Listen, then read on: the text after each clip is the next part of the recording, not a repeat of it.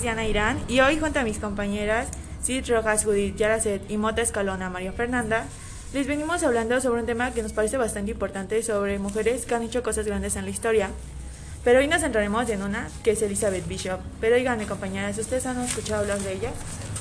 Yo la verdad es que no conozco mucho de ella. Pues yo quisiera hablarles sobre ella, de lo que he leído y me considero, no me considero tan experta, pero estoy un poco informada sobre esta mujer. Vale, pues ¿te gustaría decir lo que sabes de ella? Eh, ya veo. Realmente no sé muy bien, pero pues... Claro. Sé que fue una poetista francesa, me parece. Pues sí, pero este, ella fue una gran poetista, pero no era francesa, sino más bien estadounidense. Realmente no sabía muy bien, pero por ahí iba, ¿no? Lo estás haciendo bastante bien y no sé si les gustaría saber un dato que me pareció bastante interesante. Claro. Pues, sí, está bien. Pues bueno, ella era una poetista, como ya lo habíamos mencionado, pero se volvió más ícono aún cuando se supo que ella era lesbiana. Vaya, eso sí que me parece algo interesante, ya que sí tengo un poco ubicado que ella era la época de los noventas y para mí siento que fue una época en la que la comunidad LGBT era aún muy juzgada por la sociedad. Exactamente. Sí, compañeras, esto fue en serio una gran revelación de parte de su vida privada. Y vaya, dejen a un lado su orientación sexual de Elizabeth. Desde su pasado no la pasaba nada bien. Me hace, me, o sea, bueno, me parece saber que tú, Yaracet, sabes un poco de su vida pasada. ¿Te gustaría darnos unos datos? Eh, sí, claro. Eh, realmente es, es, fuerte lo de su madre, de Elizabeth. Entonces fue a dar a un orfanato, creo, su, creo ¿no? Claro, Escuché. pues sí que ella quedó huérfana, ya que su padre falleció. Los motivos sí que los desconozco y su madre quedó internada en un manicomio. Ay, no, realmente es algo fuerte lo de su madre, de Elizabeth. Entonces fue a dar a un orfanato. Um, pues afortunadamente no.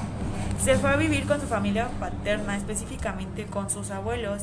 Pero por lo que estuve investigando y leyendo, fue que ella siempre decía que se sintió como una visita. Era algo muy incómodo y la pasó muy frustrada.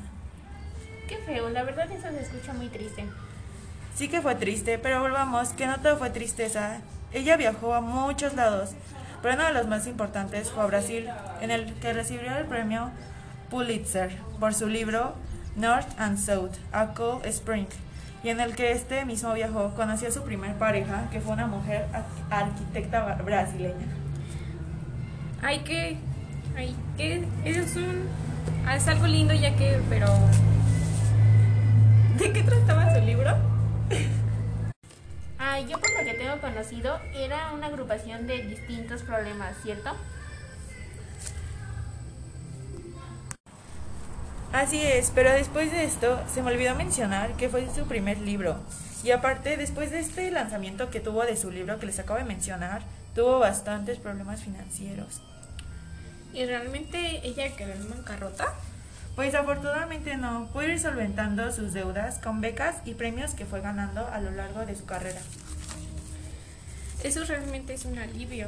Así es, y bueno, volviendo a su historia, a mí me gustaría agregar que fue una conferen conferencista y profesora en universidades.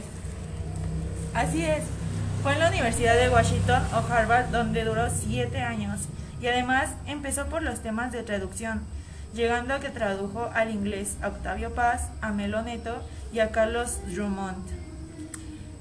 Ella realmente era una mujer bastante inteligente, ¿verdad? Ah, sí, sí. Pero bueno, como todos Disculpen, pero bueno, como todos los principios tiene un fin, siendo que Elizabeth falleció de una hemorragia cerebral. Pero bueno, no se fue sin dejar una marca en la historia.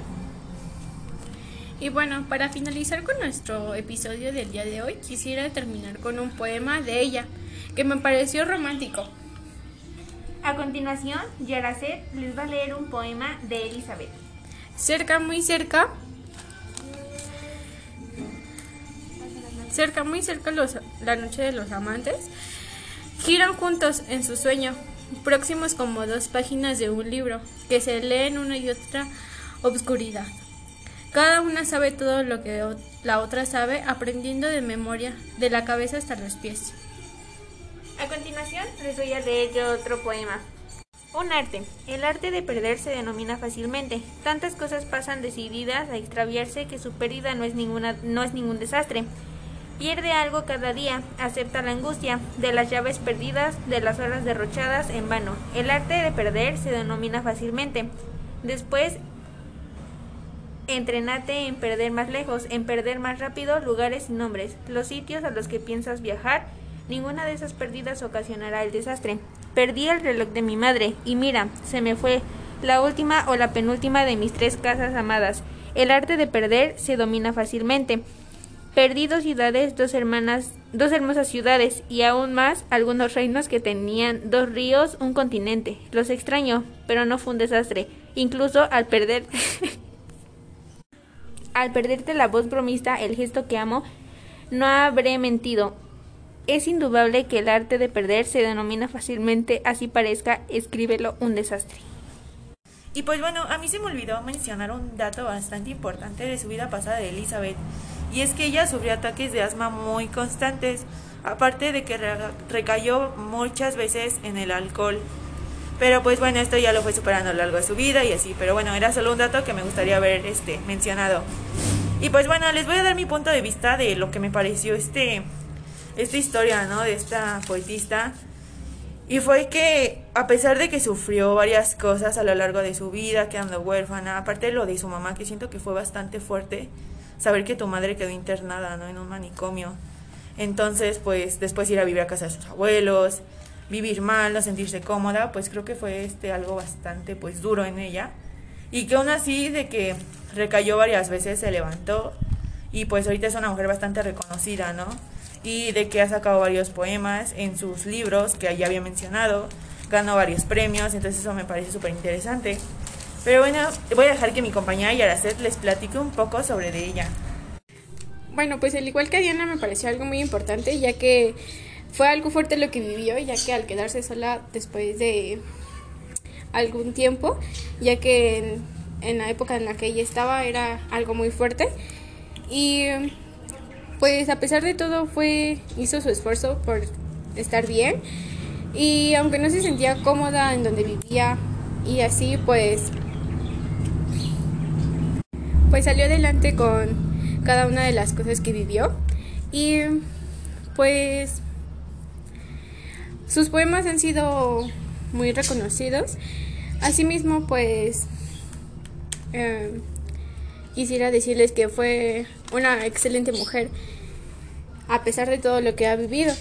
Y a continuación, mi compañera María Fernanda les comentará lo que para ella fue importante esta mujer.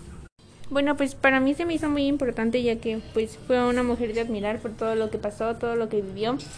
Y pues al final de cuentas creo que salió adelante y todos sus poemas que dijo pues siento que era lo que sentía. Y pues una forma de expresarse por medio de, de sus poemas y que la gente pues no se rinda y, y siga luchando.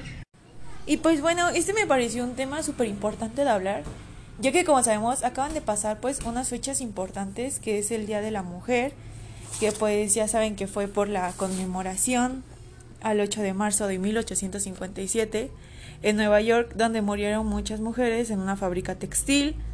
Y esto fue porque pues ellas se fueron eh, a marchar un día antes por sus derechos y así y al siguiente día pues quemaron este la fábrica en la que ellas trabajaban entonces, pues eran épocas muy difíciles, igual en la que estuvo Elizabeth, eran épocas muy difíciles para una sociedad machista, este, pues salir adelante como mujer.